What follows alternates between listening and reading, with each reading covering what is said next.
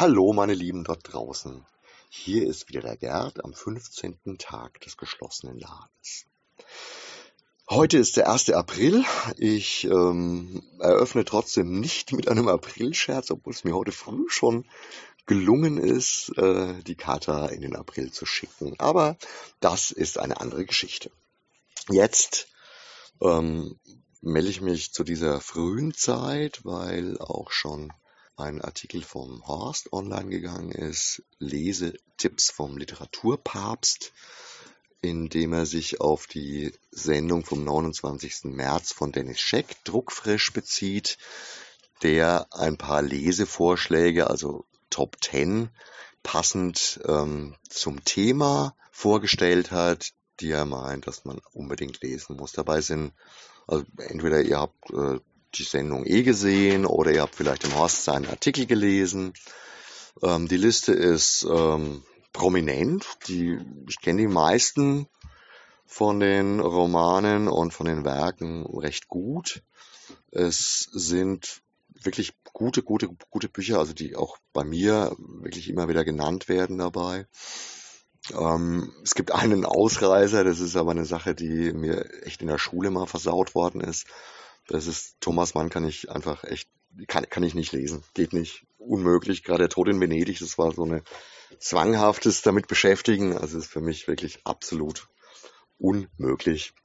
Nichtsdestotrotz ist es bestimmt ein gutes Buch, aber bei mir äh, triggert es gar nicht.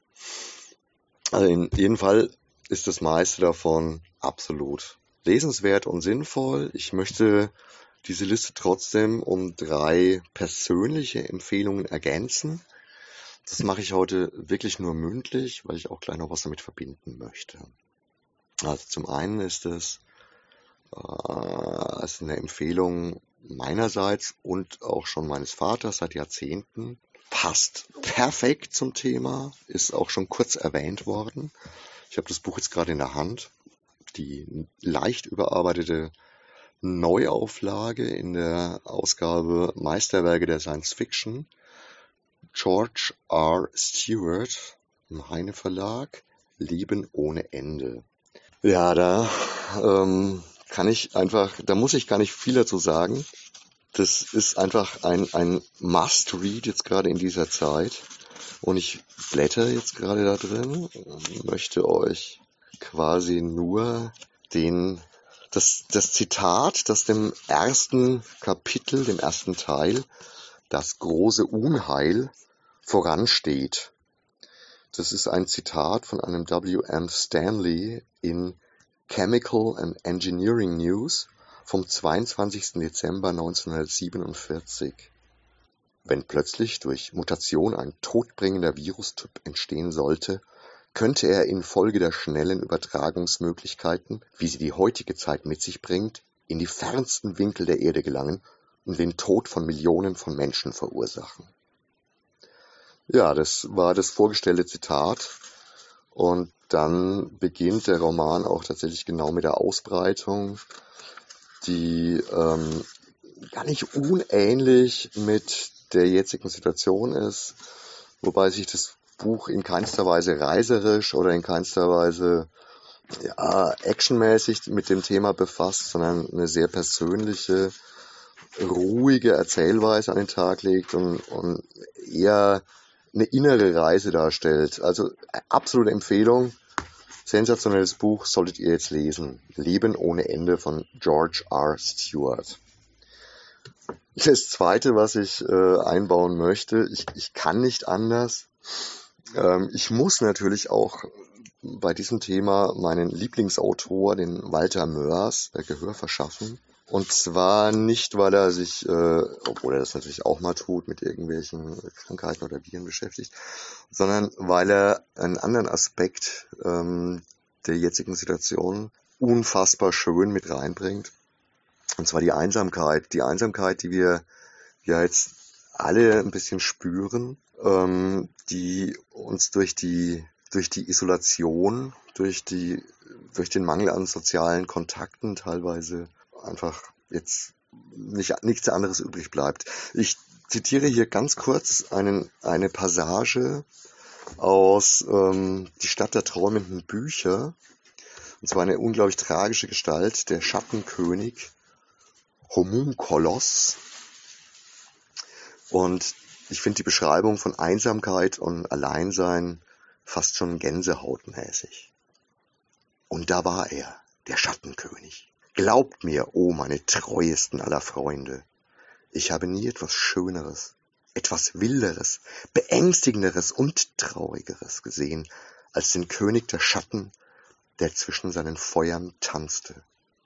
Und er tanzte, um nicht allein zu sein.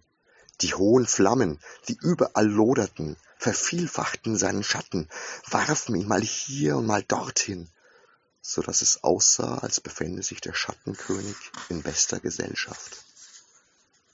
Und gleichzeitig fürchtete ich mich. Er war riesig, fast doppelt so groß wie ich. Er war wild und stark und sprang mit kraftvollen Sätzen über die Flammen. Noch konnte ich nichts anderes von ihm sehen, als seinen schwarzen Umriss vor dem Feuer. Aber daran erkannte ich seine Schönheit, die Schönheit eines wilden Tieres. Das musste die erstaunlichste Kreatur der Katakomben von Buchheim sein. Und dann lachte er. Er blieb stehen, mit dem Rücken zu mir, ließ die Arme sinken und lachte aus voller Brust. Nun bekam ich erst richtig Angst, denn sein Lachen klang raschelnd und röchelnd zugleich, als käme es aus einer anderen, aus einer dunklen und toten Welt. Komm mit, sagte er dann. Ja, diese kleine Szene so, Anfang letztes Drittel des Buches ist für mich tatsächlich eine der aussagekräftigsten und schönsten Szenen in dem Buch. Ein Buch, das man immer lesen kann, das aber auch jetzt zur Thematik hervorragend passt.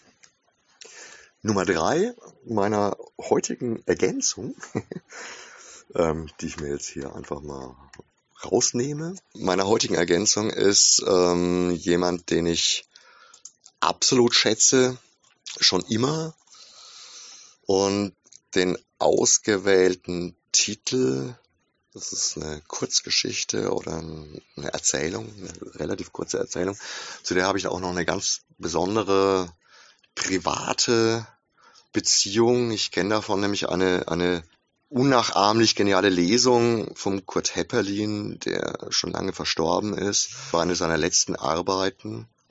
Ich traue mir auch überhaupt nicht so, dass ich diese Lesung in irgendeiner Weise äh, besser hinkriege. Trotzdem möchte ich jetzt mit dem Anfang von Edgar Allan Poes Werk Die Maske des Roten Todes ganz kurz einen, einen Teaser zu dem kurzen Text geben, also zu diesem Text geben, den ihr alle auf jeden Fall mal lesen solltet. Also da geht's um eine wütende Epidemie, in dem Fall ist es die Pest, und um eine kleine Gruppe elitärer Adeliger, die sich einschließen und quasi sich vor der Realität verbergen wollen und die ja ihr Leben so weiterführen wollen, wie sie es gewohnt sind, mit Ausschweifungen, großen Festen, ja, bis dann das Unausweichliche passiert.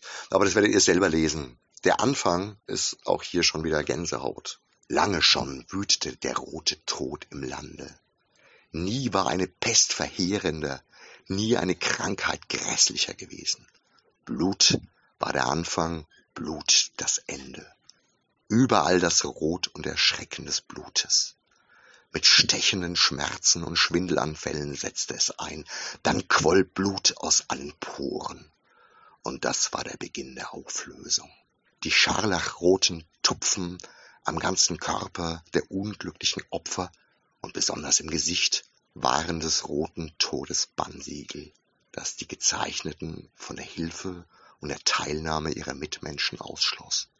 Und alles, vom ersten Anfall bis zum tödlichen Ende, war das Werk einer halben Stunde. Ja, jetzt habt ihr meine drei kleinen Zusatztipps ich finde es wirklich alle ganz, ganz toll. Solltet ihr lesen, gibt es selbstverständlich auch bei uns, gibt es bei uns zu bestellen oder gibt es bei uns zum Zurücklegen. Ich wünsche euch viel Spaß, einen schönen weiteren 1. April. Übertreibt eure Scherze nicht. Also ich meine, da gibt es natürlich jetzt jede Menge Dummfug, den man anstellen kann. Ja, seid brav, seid nett ähm, zueinander und zu euch selbst. In diesem Sinne, bis morgen, euer Gerd. Tschüss.